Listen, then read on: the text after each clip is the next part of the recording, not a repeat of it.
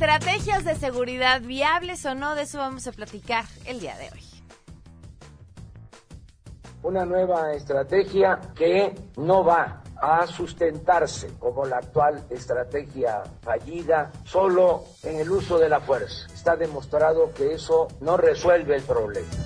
Fausto Pretelín platicará con nosotros de entrada pues las batallas de Trump, aquello de medir su botón eh, contra el de Kim Jong-un y por supuesto la otra gran batalla que yo creo que es la que más le ha dolido, la del libro Fire and Fury.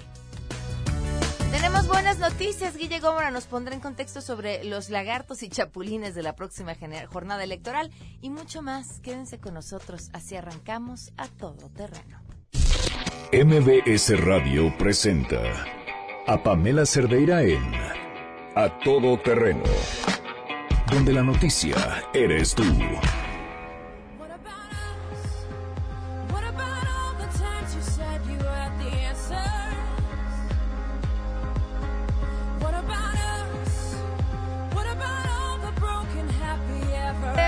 Buenas tardes, bienvenidos a Todo Terreno. Gracias por acompañarnos en este día, martes 9 de enero del 2020 18. ¿Cómo van con los propósitos? ¿Ahí van? ¿Bien? ¿Alguien por aquí se puso a hacer ejercicio de propósito? ¿No? Fui la única bruta que se sigue poniendo los mismos propósitos de todos los años, bajar de peso, hacer ejercicio. Pues es que así ya no se olvidan, ¿no? O sea, lo mismo que el año pasado. Bueno, pues gracias por acompañarnos. El teléfono en cabina 5166-1025, el número de WhatsApp 5533329585, además en em, el mail a y en Twitter y en Facebook me encuentran como Pam Cerdera. Híjole, el tuit payaso de este día, es que tenía que mencionarlo, ya está por supuesto nominado a los premios de la semana, pero Ricardo Anaya aspirante de la coalición por México al frente a la presidencia de la República, publicó esta mañana un tuit que dice, hoy muy temprano llevé a Mateo al colegio. Mateo es su hijo, un chamaco muy bonito, y aparece en la fotografía él con su hijo. ¿Y eso qué? ¿Cuántos de ustedes llevaron hoy muy temprano a sus hijos al colegio? ¿Ah? ¿Todos? ¿Aquí? Pues sí, ¿no? Muy temprano, pues sí, los niños entran temprano al colegio. O sea, es como una hazaña mayor y, y, y, la mejor de las respuestas, eh, se, las voy a, se las voy a comentar quien se las dio más adelante para leerles el tuit completo de, de, la, gran, la gran y la mejor respuesta a este tuit. Bueno, y en otros asuntos, la pregunta que les hacemos el día de hoy tiene que ver con los derechos de los niños. Esto después de mm, este spot de Movimiento Ciudadano que causara muchísima polémica porque mm, en él sale un niño bastante simpático, por cierto, eh, bailando y canta, bueno, cantando y bailando mm, este, una canción que curiosamente se volvió pegajosa y eso es difícil porque se trata de un partido político y que asociaciones a favor de los derechos de la infancia levantaran la voz, que se estaba eh, abusando de los derechos del niño y demás. ¿Ustedes creen? ¿Ustedes creen que se abusen de los derechos de los niños al participar en propaganda política? Porque propios o ajenos, los han usado todos. Queremos conocer tu opinión a todo terreno ¿Crees que se violan los derechos de los niños cuando participan en spots políticos? Yo considero que si el niño no está siendo explotado, es decir, que sus padres están enterados, están consentimiento, está percibiendo, eh, no sé si decir un salario y no tiene, no se están violando otros derechos como que falte a clases o que tenga un horario de trabajo muy extenso, no creo que haya ningún problema en que los niños participen en los spots. No creo que estén violando los derechos del niño, siento que nada más está buscando algo que no hay. Pues fíjate que sí, creo que es una cosa bastante bizarra que usen niños para ese tipo de, propaganda, especialmente porque creo que el mundo de la política como tal concierne más los mayores de edad. En ese sentido no es eh, la única utilización de menores de edad en publicidad, que, creo que está mal, ¿no? Creo que hay que verlo como una cosa ética que engloba desde ese tipo de, de publicidad y propaganda política hasta publicidad más comercial, ¿no? Este, bueno, yo no creo que se violen sus derechos porque es un niño que ya ha salido en reality show. y que sus papás supongo que están de acuerdo en que el niño salga en spot para eventos políticos y que está recibiendo una paga por ello. Entonces no, no me parece que se viole su derecho. A todo terreno. Bueno, y este caso específico que, que, había provocado mucha polémica y después de que había ya una especie de antecedente que limitaba la aparición de los niños en los spots políticos, pero que siempre no y se decidiera que pues este spot en específico no violaba ninguno de los derechos de los niños. A lo que hay que estar bien atentos es a la participación de los niños en los spots de todo, de las campañas políticas, de los anuncios, eh, en los programas de televisión, porque ahí sí, en las películas, en las series, ahí sí se pasan los derechos de los niños por el arco del triunfo. ¿no? Chamacos a los que les dan llamado a las 6 de la mañana, al igual que al resto del elenco, no le hace que vayan a grabar media hora a las 2 de la tarde, ¿no? No tienen que ir a la escuela a las 6 de la mañana, que están más de 12 horas esperando, y si uno está más de 12 horas esperando es como si estuviera más de 12 horas laborando, porque tienen que estar ahí en donde están, donde hacen los llamados o en donde están participando. Y ahí sí, fíjense, marcas bien importantes, este, pues hacen como que no ven, como que no se dan cuenta cómo están trabajando quienes tienen a sus niños laborando. Y hay además un dato bien interesante, digo ya aquí entramos en el chisme y les cuento, porque la Ley Federal del Trabajo establece ciertas cláusulas para el trabajo de los menores de edad. Eh, son cláusulas que tienen que ver con el horario, que tienen que ver con el salario y demás. Sin embargo, estas limitaciones en horario que tienen los menores de edad para el trabajo, eh, cuando se trata, y esto fue una modificación que entró en vigor en el sexenio del presidente Enrique Peña Nieto, no tiene mucho, lo que uno sé es por qué, pero llama la atención porque esta modificación lo que dice es que el tema del horario se toma en cuenta siempre y cuando no se trate de actividades deportivas o artísticas. Entonces, pues si el niño es cantante o si el niño es actor, pues entonces sí lo podemos tener 12 horas en un foro, porque está llevando a cabo una actividad artística. Vamos con nuestro conteo. Cuatro meses, ocho días.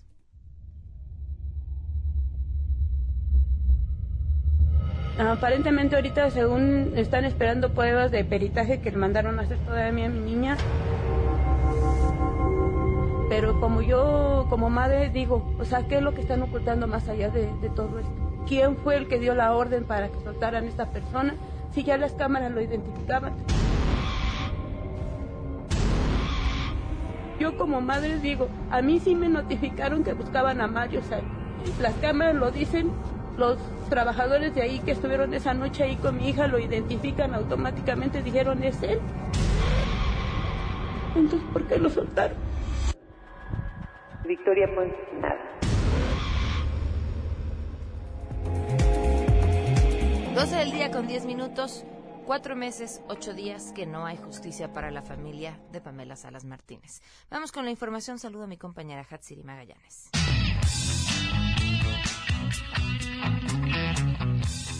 Gracias, pues el presidente Enrique Peña Nieto prometió que tampoco en este 2018 habrá nuevos impuestos ni aumentarán las tarifas de energía eléctrica de bajo consumo. Hace cuatro años prometí que no habría nuevos impuestos. En 2018 este compromiso sigue vigente. Tampoco habrá incrementos en la tarifa de electricidad de bajo consumo. De hecho, son ya tres años en que no aumenta el precio de la luz para el 99% de los hogares. Al contar un mensaje en cadena nacional con motivo del Año Nuevo, el jefe del Ejecutivo admitió que el 2017 fue un año de grandes retos para México por un entorno internacional muy complejo.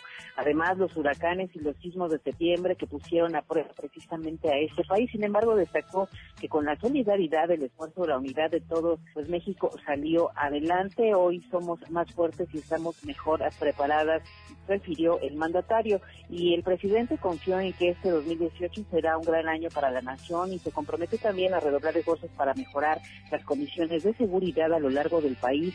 Esta es una tarea que compromete a los gobiernos, tanto municipales, estatales y federales. Y bueno, finalmente aseguró que seguirá siendo prioridad el respaldo a los afectados precisamente por los sismos del año pasado para que recuperen sus hogares y puedan regresar a sus actividades eh, cotidianas. Para MBC Noticias, Katsiri Magallanes. El gobierno de la Ciudad de México presentará el próximo 15 de enero el programa de reconstrucción para los afectados por el sismo del 19 de septiembre que incluye un plan para una ciudad más resiliente. En el reporte diario de acciones por el sismo, el jefe de gobierno Miguel Ángel Mancera aseguró que se presentarán diferentes censos que estarán variando, además de las nuevas normas de construcción y se cubrirán los planteamientos de la ley de reconstrucción. El censo de cualquier manera va a ser un censo que estará variando. ¿Por qué? porque, pues por ejemplo, todavía nos siguen llegando algunas llamadas para atenciones de inmuebles verdes, no obstante que estamos pues ya en el cierre, pero hay personas que siguen llamando, entonces nosotros seguiremos analizando cada una de estas. Siguen modificándose las clasificaciones iniciales, que esto es muy importante. Entonces la plataforma CDMX lo que busca y lo que ordena la ley es que dé certeza jurídica. Lo que esté en la plataforma, en esta nueva plataforma, es lo que ya habrá pasado por todas las depuraciones. Además, indicó que ampliarán la estrategia de retiro de escombros de Xochimilco, Atláhuac e Iztapalapa, porque hasta el momento han retirado 400 toneladas de cascajo a zonas autorizadas. Por último, indicó que se reunirá con los damnificados que así lo requieran, porque hasta el momento solo recibió una carta que tenía un membrete general, no de una sola colonia, y dijo que el próximo lunes hará un nuevo anuncio de apoyo financiero para los damnificados. Reportó Ernestina Álvarez Guillén.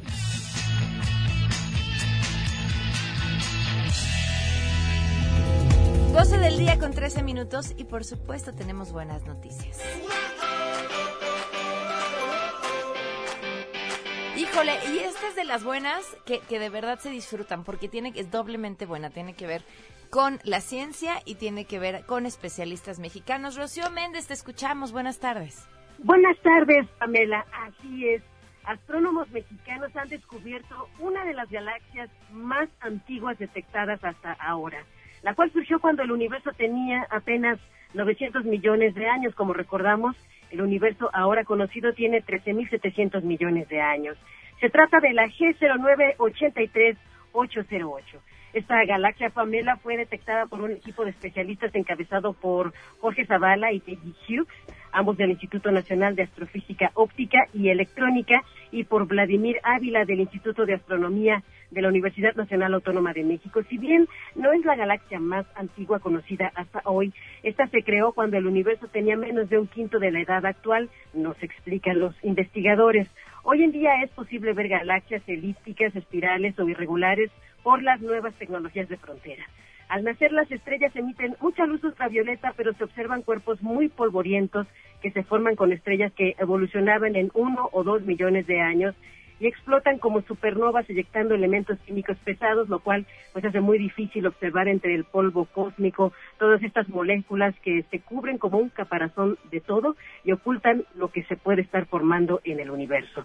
Sin embargo, desde el telescopio Herschel se logró medir su distancia y resultó que es enorme, lo que implica que está a 13.200 millones de años, es decir, surgió, como habíamos dicho, cuando el universo tenía solo 900 millones de años. Posteriormente, estos datos pudieron ser corroborados con una observación de esta galaxia a través del telescopio ALMA en Chile. Es el reporte del momento, Pamela. Muy bien, muy bueno. Muchísimas gracias, Rocío. Hasta pronto. Hasta pronto. Dicen aquí saludos a Naviki, que está oyendo y que es mi hija, la amo, de parte de Rosa Isela, su mamá. Nos vamos a una pausa y continuamos. Más adelante, a todo terreno. ¿Qué tan viables son las propuestas que hasta el momento se han presentado sobre seguridad? De eso platicaremos al regreso. Si tienes un caso para compartir, escribe a todoterreno.mbs.com. Pamela Cerdeira es a todo terreno. En un momento continuamos. Pamela Cerdeira está de regreso en A Todo Terreno. Únete a nuestra comunidad en facebook.com. Diagonal Pam Cerdeira. Continuamos.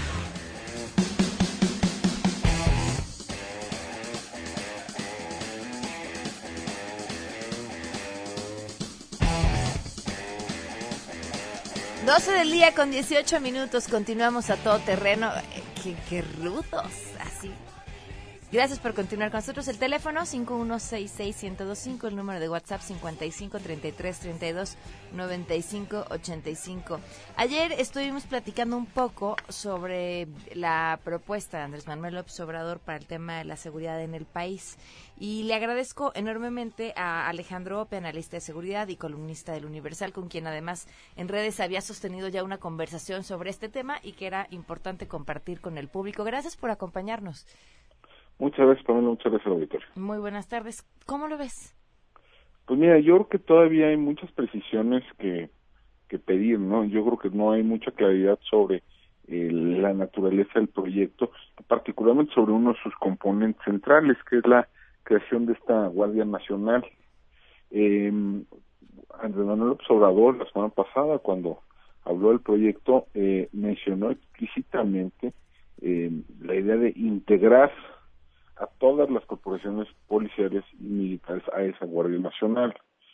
Eh, en explicaciones posteriores de su equipo eh, y de su, los miembros de su consejo asesor, en particular eh, el, doctor Gertz Manero, pues parece una que es mucho más limitado lo que está proponiendo. según una entrevista que le hicieron a Alejandro Gertz en financiero, que aparecía esta, esta mañana, eh, señala que no, que sería eh, eh poner a operar la Guardia Nacional tal como está escrita en la Constitución. Bueno, pero es una suerte de reserva militar, eh, de reserva militar que, eh, en que a la manera como opera en, Estados Unidos, ¿no? Eh, pero eso, eso puede ser, puede ser útil para ciertas, para ciertas tareas, pero ciertamente no es para combatir el delito. En todo caso es para el mantenimiento del orden público, para apoyar a, a, las autoridades civiles en, en desastres naturales, cosas por el estilo, pero no es para perseguir delincuentes, no es para, para el combate a la, delincuencia organizada. ¿Cómo está establecida en la Constitución? En la Constitución, es, o sea, la Guardia Nacional eh, se menciona como eh, una como una reserva que está bajo el estaría bajo el control de los de los gobiernos estatales eh, no, o sea, es una especie de milicia ciudadana eh, voluntaria y a la cual ingresan todas las personas que pasan, según acuerdo, los 40, eh, o sea, que en, formalmente ingresan pasando los 40 años.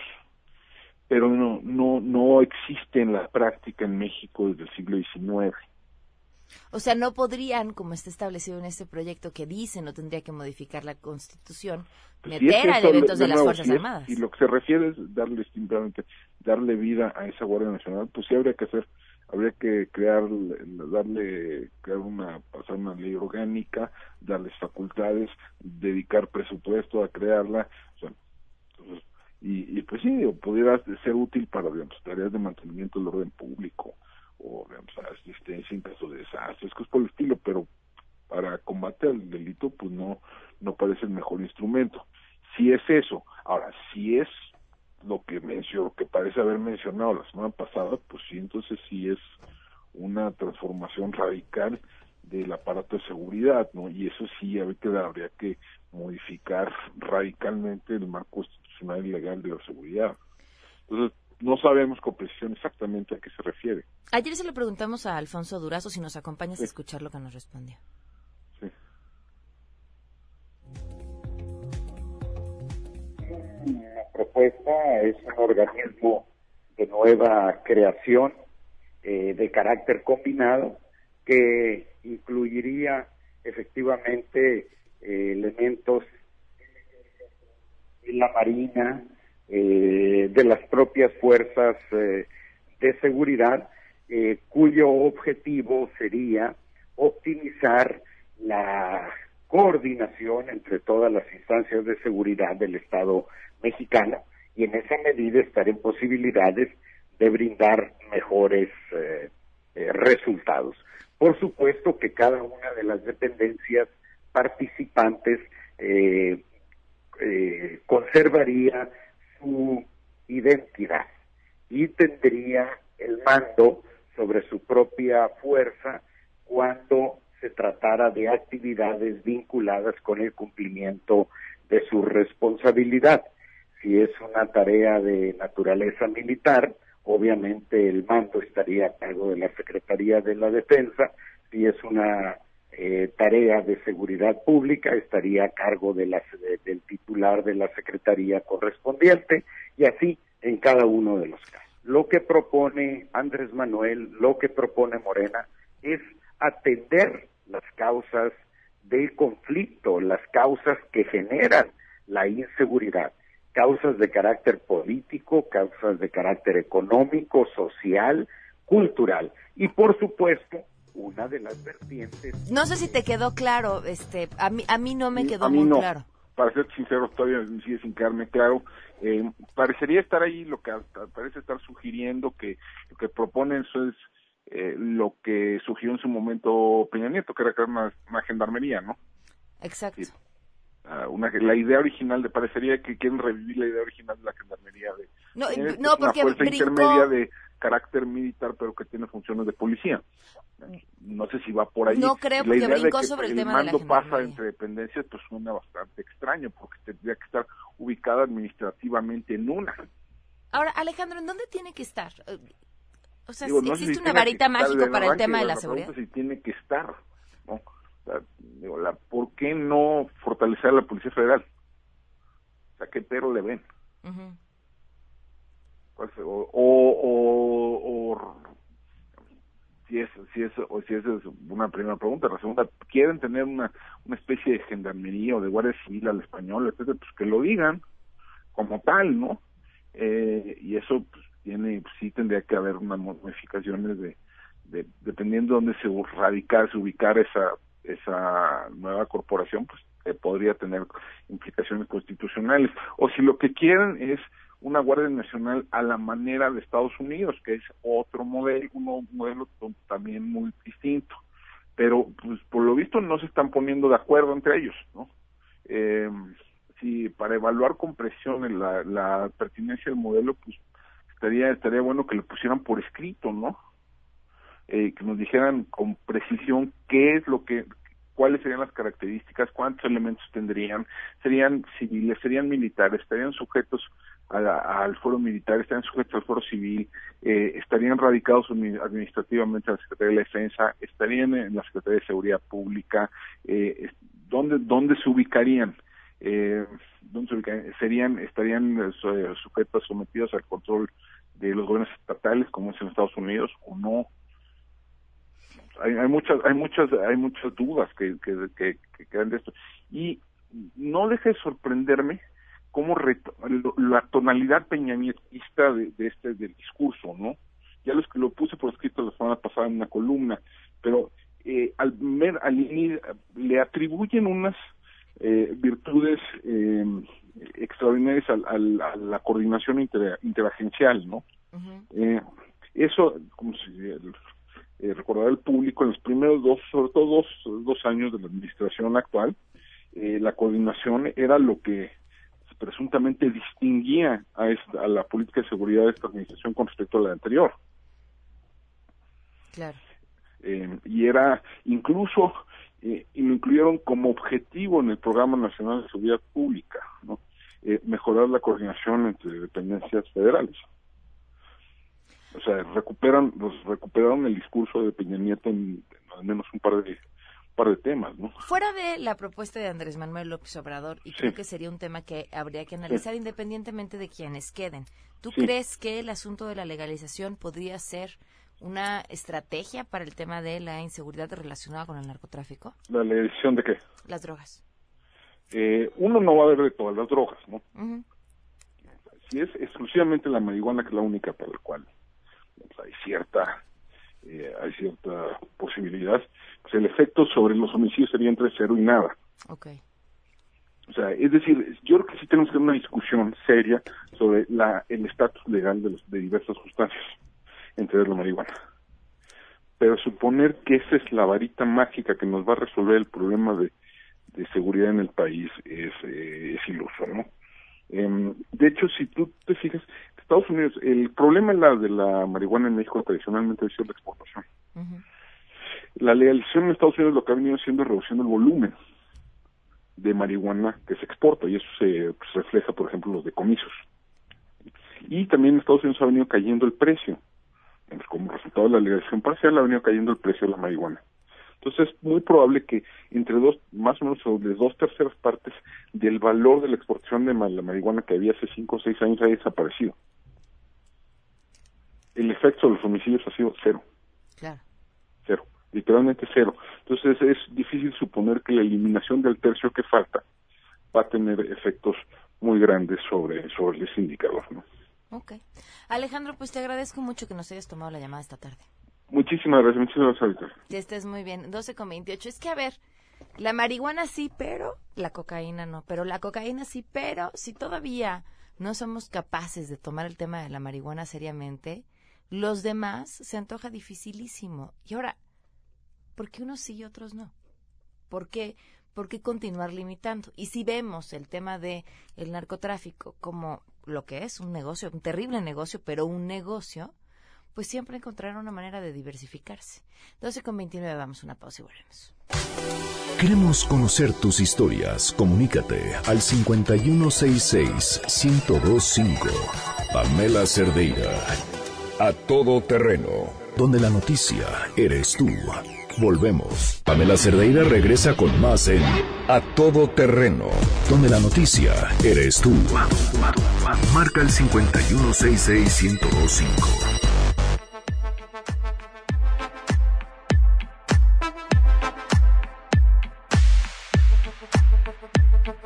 12 del día con 34 minutos. Continuamos a todo terreno. Muchísimas gracias por sus mensajes. Dice, mándame un saludo. Es mi cumpleaños, Jacob. Muchísimas felicidades. Que la pases muy bien y que lo disfrutes. Vaya, la semana pasada fue intensísima. Yo todavía no acabo de leer el libro de mm, Fire and Fury, que habla acerca de la vida de Trump en la Casa Blanca, no solamente la vida de Trump, sino de quienes lo rodean, cómo se refieren a él, qué piensan de él y, por supuesto, los alcances que este personaje podría traer. Eh, Fausto Pretelín, gracias por acompañarnos. ¿Cómo estás? Hola, Pamela. Gusto saludarte. Feliz año. Igualmente, gran año. Oye, bueno, pues la digo, ya decir que semana no ha sido intensa con Donald Trump es una pregunta difícil, ¿no? eh, Pero, pero creo que los tuitazos eh, la semana pasada eh, se excedieron. bueno, mira, Pamela, yo creo que lo más eh, notorio, lo más grave desde el punto de vista político de lo que sucedió la semana pasada, pues es la confirmación de una confrontación, un pleito muy fuerte entre Donald Trump y Steve Bannon, ¿no? que en términos políticos pues era como su especie de software ideológico, lo que le daba más o menos la brújula al norte, lo orientaba, le decía pues o le recomendaba, ¿no? Le decía qué hacer. Es el autor de pues toda esta narrativa en contra de México, de los violadores mexicanos, del narcotráfico, es decir, de la creación del bueno y el malo, pues bueno, para México eh, eh, Steve Bannon fue de alguna manera pues la piñata preferida y de alguna manera pues le resultó, ¿no? Simplemente fue una campaña exitosísima de Donald Trump, creo que pudo eh, sembrar, ¿no? En la mente de millones de estadounidenses la idea de que efectivamente han sido eh, marginados, maltratados y, y, amenazados, ¿no? Por todo lo que sucede en nuestro país. Entonces esta esta dinámica eh, exitosa que le dio a Trump, pues bueno, le, le, llevó a, a, llevar a, perdón, lo, obligó prácticamente a llevar a, a Steve Bannon a su oficina para tenerlo como consejero, como orientador y como estratega. Entonces esto fue de alguna forma lo que detonó eh, y la gran pregunta es por qué la traición. Es decir, si Steve Bannon le dice a Michael Wolff, el autor de este libro, eh, pues todo, todos los chismes. es, yo creo que, Pamela, eh, un símil de lo que podríamos haber eh, sumado entre Juliana Assange y Snowden. Okay. si ustedes recuerdan, pues Snowden fue el que prácticamente reveló toda la, el espionaje de la Agencia Nacional de Seguridad, la NSA en Estados Unidos, a través de compañías tan exitosas como Apple o como Microsoft o como, o como Facebook, ¿no? lo de Juliana Assange fue tres años antes, cuando, si tú recuerdas, hacia el 2012 reveló algunos de los despachos diplomáticos, puso pues prácticamente en ridículo algunos eh, comentarios de, de, jefes de Estado, ¿no? De Berlusconi, por ejemplo, cómo se burlaba de Angela Merkel. Bueno, todas estas historias, si las trasladamos al libro, prácticamente es lo mismo, es decir, eh, eh Steve Bannon eh, balconea a su, a su, a quien fuera su jefe y lo deja, que también hay que decirlo, ya lo sabíamos, pero lo deja en ridículo. Sí, sí, sí es que todavía podía hacerse más. Sí, exactamente. ¿no? Si tú te fijas hoy, pues prácticamente el tema en muchos medios en Estados Unidos es, bueno, ¿cómo está de salud, no? Donald Trump. El viernes, por cierto, se va a ir a hacer un examen, que es la tradición de todos los presidentes de Estados Unidos, pero no es un examen eh, psiquiátrico ni mucho menos de salud mental, sino va a ser un examen de, de, cómo está de colesterol y cómo está la presión arterial y, y su peso, ¿no? Pero pues sí yo creo que eso es lo más eh, lo más interesante y lo más preocupante al mismo tiempo porque pues si ya sabíamos que no tiene liderazgo a nivel internacional pues hoy más allá del liderazgo es la es la burla ¿no?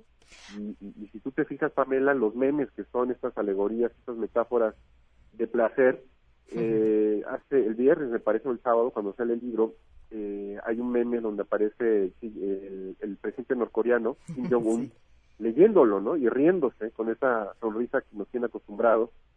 Eh, y creo que esa es la, principal editorial que uno pudiera eh, hacer alrededor de Donald Ahora, a ver, tenemos a este Bannon eh, pintado desde un inicio como el mismísimo demonio y a la vez el demonio que le hablaba al oído a Donald Trump y a la vez un tipo sin experiencia política, pero con la capacidad de, a través de todo lo que generó, llevar a Trump a la presidencia.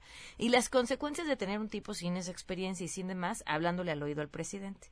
Ahora, ahora sin él, ¿la cosa puede ser peor o mejor? Eh, posiblemente sí tiene razón en cuanto a cuando dices que no tiene experiencia, no tenía experiencia política Steve Bannon, pero sí es un hombre preparado, sí es un hombre que estuvo en, en, Wall Street también, eh, y un personaje que puede resultar fascista para muchos, pero que sí era preparado. Efectivamente, como tú bien dices, no era, no era, no, no tenía experiencia política.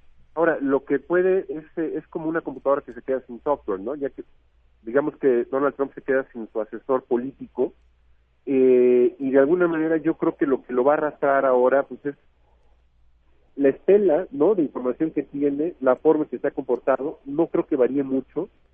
Eh, lo único que sí hemos visto quizás es una especie de no sé si de pudor pero sí, sí se siente descubierto no sí se siente herido en su ego como un narcisista. Claro. Y, y vamos a ver cómo reacciona pero en realidad pues sí sí hay que preocuparnos cuál es la cuál es la brújula política que va a seguir, cuál es la orientación que va a tener que, seguir si ya se le fue su, asesor de cabecera. Hay que decir, Pamela, que desde agosto ya no estaba citando en la Casa Blanca, lo, lo despidió, eh, ya tiene varios meses sin él, sin embargo, bueno, creo que las ideas eh, que le proporcionó Bannon siguen vigentes en el día a día, ¿no? De Trump. ¿Quién es hoy quien le habla al oído al presidente Donald Trump? Mira, yo creo que el, el, principal, el hombre que, con el que más confía y que de alguna forma pues fue el que despertó esta guerra contra Bannon es su yerno, eh, Jared Kushner, ¿no? Que es uno de los principales personajes y Michael Flynn que de alguna, perdón, este, el, el jefe del despacho que sustituye, eh, ahorita se me, se me, fue el nombre en este momento, pero yo creo que, que, que Jared Kushner es uno de los principales eh, pues, confidentes y, y el hombre que tiene más poder dentro del despacho Oval, ¿no? Pues vendrá mucho más. Eh, muchísimas gracias, Fausto. No, al contrario, te mando un abrazo. Que, igualmente, que estés muy bien. Igual. Hasta luego. Oigan, la semana pasada, sí fue la semana pasada, platicábamos eh, con Frida acerca, como siempre, de los feminicidios y comentábamos este caso en particular de esta mujer argentina que había, había sido encontrada sin vida en un hotel en la Ciudad de México y la rapidez con la que la Procuraduría había encontrado al presunto responsable. Y celebrábamos y nos quejábamos, ¿no? Decimos, bueno, qué bueno que lo hicieron rápido, pero ¿por qué unos casos sí y por qué otros no? Cuando vemos que el común denominador es que nunca dan con el delincuente y se les olvida hasta que el tema cabe en el archivo. Y bueno, pues ¿cuál fue la noticia? Que finalmente quien detuvieron no era el responsable. Y el procurador de una conferencia sobre este tema esta mm, mañana. Juan Carlos Alarcón, te escuchamos. Buenas tardes. Así es, Pamela, gracias. Muy buenas tardes. El titular de la Procuraduría Capitalina, Edmundo Garrido Osorio, afirmó que la dependencia no cometió ningún tropiezo respecto a la investigación del feminicidio de la modelo argentina y consideró que las reglas del nuevo modelo penal permitieron que el imputado recobrara su libertad. Al término de un anuncio en el que reiteró que la institución a su cargo respeta las decisiones del Poder Judicial, reiteró que más allá de los errores en la investigación. El nuevo procedimiento penal marca estas eh, reglas y fueron favorables en esta ocasión para el actor Alejandro Axel Arenas. Escuchemos. No es un tropiezo, son parte de las reglas del sistema acusatorio y estamos cumpliendo cada quien con lo que le corresponde. El Ministerio Público aportó las pruebas que tenía en ese momento, la defensa aportó las pruebas que corresponden para que él pueda acreditar la inocencia y el juez hizo su trabajo también de calificando la detención y en este caso pues consideró que no había elementos para la vinculación respecto a las pruebas que presentó la defensa en favor del imputado y que refieren que salió del país hacia Colombia para visitar a su novia, Garrido Osorio afirmó que ya se requirió esa información al Instituto Nacional de Migración ante esa serie de cuestionamientos por parte de los medios de comunicación. El procurador eh, capitalino defendió la actuación del Ministerio Público y también de la Policía de Investigación que tuvo a su cargo precisamente pues esa parte que dio seguimiento para poder eh, llevar ante el tribunal a este joven actor a quien se le imputó precisamente pues el delito de feminicidio grabado en contra de esta mujer y estas son las palabras que mencionó hace algunos momentos a favor de este chico? O sea, ¿eso lo de investigación o dónde ocurrió, digamos, este quiebre que le permitió la, la salida de la exoneración a este joven? A ver, mira, es, es, importante señalar que en el sistema acusatorio, en la etapa de investigación, que es la etapa inicial, el Ministerio Público aportó los elementos de prueba que tenía, tres testimoniales, una documental, datos de una placa de un auto, de un vehículo de motor, y con esos elementos los llevó al juez de control. No olvidemos que el juez de control hoy en día con este sistema es quien tiene la control, el control de la detención. Con esos elementos él considera que son suficientes para obsequiar la orden de aprehensión. Finalmente te comento que el procurador afirmó que todas las líneas de investigación siguen abiertas para esclarecer el feminicidio de la ciudadana argentina Karen Alien. Y es el reporte que tengo. Muchísimas gracias, Juan Carlos. Buenas tardes. No fue un tropiezo que se lo digan al detenido, ¿no? Y me, ay, o sea, nos equivocamos. Si el juez definió que no había los elementos, entonces se equivocaron de persona. O sea, nos equivocamos, pero no fue un tropiezo. Así funciona el sistema. O sea, el sistema está mal o el sistema que utilizaron para investigar y para decidir que esa persona era la responsable. Y entonces, pues volvemos a contar, ¿no? Otra, otra víctima más, con un tipo que mata mujeres, que ya está, suelto, otro más, o el mismo, quién sabe, ahí están, varios, porque nadie los busca, porque a nadie le importa. 12.45.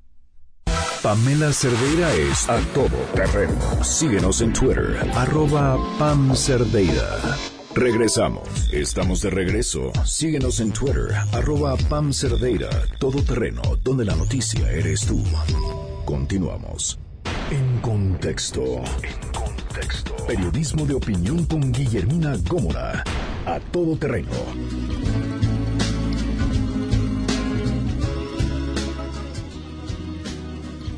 Gracias, Pam. Buena tarde a ti y a nuestro auditorio. Pues hoy quiero eh, hacer un acto de reflexión para que la memoria flaca no nos vaya a ganar en este proceso electoral.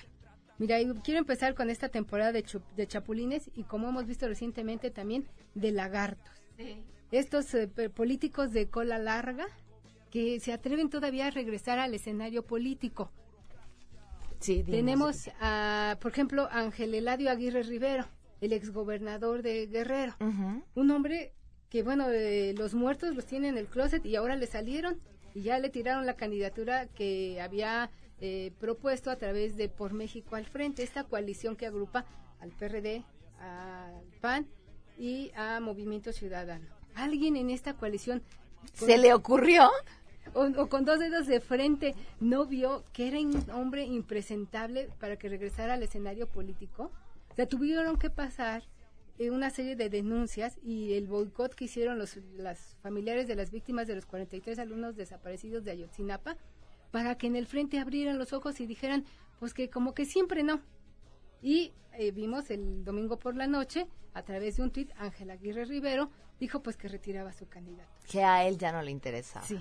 Pero que tiene su conciencia tranquila. Ah, seguramente. Lo que lo que de este lamentar es que uno se da cuenta que que lo que está en principio no son los intereses del país, sino pues este personaje pues tiene mala fama, pero seguramente controla una gran cantidad de personas, seguramente genera una gran cantidad de votos y entonces lo es demás correcto no porque Ángel Eladio Aguirre iba por un distrito que él tiene seguro que es el distrito 8 de Ayuta de los Libres que es eh, también eh, en ese distrito está Ometepec, el lugar donde él nació y donde ha hecho mucha labor social. Tampoco hay que desacreditarlo en esa parte, ¿no? Él ha hecho labor social por su región, por la región de Ometepec donde nació y vive. Entonces seguro él iba a ganar ese distrito, pero sin problema. Pero no, esos políticos ya no los necesitamos en el país. Hemos visto que no funcionan. Él fue gobernador interino recordarás aquel caso de Aguas Blancas, cuando Rubén Figueroa Alcocer hizo un mal gobierno en esos tres años. Luego regresa por otra coalición, como en el PRI no lo quisieron hacer gobernador ya formal por seis años, se sale del PRI y regresa, ¿no? Pero también en esos años de gobierno, esos primeros tres años, pues Guerrero llegó a ser un problema de seguridad nacional. Terrible. Durante su gobierno. O sea, eso nadie lo ve cuando dicen, lo vamos a proponer. Luego tienes el caso de Fausto Vallejo, que ya hoy en la mañana Andrés Manuel López Obrador dijo, Morena no lo invitó, lo invitó a Encuentro Social, pero Morena no lo invitó. Y ya lo bajan, ¿no? Ya tampoco va a ser candidato. Si los dos partidos se unían porque tenían una agenda moral similar y nos iban a hacer como mejores personas. Sí, sí, sí. La, no, la tranquila felicidad del alma, ¿no? Es lo que dice Hugo Eric Flores, el, del dirigente del Partido Encuentro Social, que ahora se sabe fue quien invitó a Fausto Vallejo. Pero también Hugo Eric Flores no se enteró quién era Fausto Vallejo, un hombre ligado a los caballeros templarios. Su hijo estuvo preso. Mal si se enteró y peor si no. ¿Cómo, ¿Cómo los propones a estos dos personajes para cargos públicos? Fausto Vallejo, Fausto Vallejo sería la quinta vez, si hubiera prosperado esta candidatura, alcalde de Morelia. O sea, nadie ve el historial de estos dos personajes, de estos dos lagartos de la política mexicana, para volverlos a encumbrar? ¿Acaso no hay más políticos de nueva generación que tú puedas proponer para ir al Congreso o para ser alcalde de una ciudad? Bueno. Mira, es, es que es eh, los dos lados, porque seguramente los hay, seguramente hay muchos ciudadanos que quizá a través de los partidos también encontrarían una forma de trabajar y trabajar adecuadamente, pero del otro lado siempre vas a tener otro partido que va a aprovechar un personaje como cualquiera de los que mencionaste. O negociaciones. Que tiene como ganar. Negociaciones del toma, el eterno toma y daca en la política mexicana y del mundo, porque esto no es nuevo, no solo pasa en México, pasa en otras latitudes. Y ahora tenemos por otra parte a los eh, políticos chapulines, estos que son asambleístas, diputados, senadores, y después de haber pasado esa primera ronda, regresan otra vez si eres senador, ahora voy a ser diputado, y si soy diputado federal, ahora voy a ser diputado local, o voy a buscar una alcaldía, o voy a buscar una gubernatura. Pero volvemos al fondo del tema. No hay nuevos políticos que pudieran llegar al Congreso, llegar a los eh, congresos locales, a los congresos federales, llegar a las gubernaturas. Pues sí, pero habría que repartir el botín. Pues sí, y bueno, y, o el padrino político que siempre es necesario para este tipo de situaciones. ¿no? Sí, claro. recordemos que para el próximo año hay más de 3.447 nuevos eh, o cargos públicos, o tendremos nuevos servidores públicos. Para estos 3.000, más de 3.000 cargos que están en juego, no hay almas nuevas que vengan a enriquecer nuestro sistema político mexicano. Seguramente. Seguramente que sí los hay, pero bueno, en nuestro país no se les da esa oportunidad. Y este chapulinazo, pues eh, tiene un rechazo ciudadano cercano al 91%, de acuerdo a una encuesta que hizo Vitovsky. Fíjate que por ejemplo, el Bronco es uno de ellos. Como he leído en redes el reclamo por parte ah, de los ciudadanos de su estado de, pero tú quedaste, pero ibas a acabar, pero ¿qué pasó? Fíjate, el, Bronco cuando era candidato a gobernador en Nuevo León, él decía que el chapulineo es, era inmoral y que no puedes dejar abandonada tu responsabilidad. Y hoy él hace lo que criticó. Deja la gubernatura de Nuevo León por seis meses, dice que les pidió permiso a sus gobernados y se va a buscar la candidatura independiente. Esa parte además me parece de un cinismo terrible, no de él, ¿eh? De todos los que lo hacen. Déjala, no quieres, quieres buscar, déjala. Es, imagínate que uno llegara aquí y le dijera al jefe, ¿no? A ver ustedes en su trabajo, oye, necesito unos dos meses para ver si encuentro un mejor trabajo. ¿Me das chance? Me vuelvo, pero regreso, ¿eh? Si no encuentro algo mejor, regreso aquí porque pues aquí no está tan mal, pero a lo mejor puedo conseguir otra cosa. Que te digan, ay, claro, claro, vete, aquí te esperamos y aquí está tu lugar. Es a todas luces incorrecto y como él lo calificó alguna vez, inmoral. Y lo que él criticaba de las administraciones pristas, hoy lo hace. Y vemos que es una práctica recurrente en nuestro sistema político. La oposición que tanto critica las prácticas del PRI termina haciendo lo mismo. Pues es que también la mayoría de ahí vienen. Mira, hoy se acaba de dar hace unos momentos la renuncia de Javier Lozano al Partido Acción Nacional, este senador polémico que quiere ser gobernador de Puebla y que estuvo trabajando con Rafael Moreno Valle. Pero pues ahora Rafael Moreno Valle le comunicó a través de las redes sociales, pues que siempre eh, ya no va a buscar la presidencia de la República y que va a buscar, este, pues impulsar a su esposa para que sea la gobernadora en, o la próxima gobernadora en Puebla. Así juegan a las sillas entre ellos dos. Así, o sea, a eternizarse en el poder. Una práctica que criticaron al PRI y que hoy, la siendo oposición, terminan ejerciendo. Guille, tu columna. Mi columna tiene que ver justo con este tema y la he titulado Ángela Aguirre Rivero, Ave de Tempestades. La pueden consultar en diarioimagen.net, ahí está a sus órdenes, o en las redes sociales también ya está ahí arriba. En tu Twitter, arroba Guille Arroba Guille ahí estamos. Guille, muchísimas gracias. Gracias a ti, Pam. Buenas tardes para todos. Buenas tardes, que tengan un excelente martes. Muchísimas gracias por sus mensajes. Me escriben en Twitter eh, sobre el tema de la Procuraduría de Justicia Capitalina y, este chavo el que quedó en libertad porque pues demostró que él ni siquiera había estado en el país durante el momento en el que se cometió el delito del que lo acusaban. Dice, yo soy secretario de acuerdos, ahora de vacaciones. Es indignante que el Ministerio Público siempre quiera transferir su negligencia al nuevo sistema de justicia. Vamos a una pausa y nos vamos. Digo, nos vamos a una pausa y nos, vamos a una pausa. Yo ya me voy y se quedan en mesa para todos.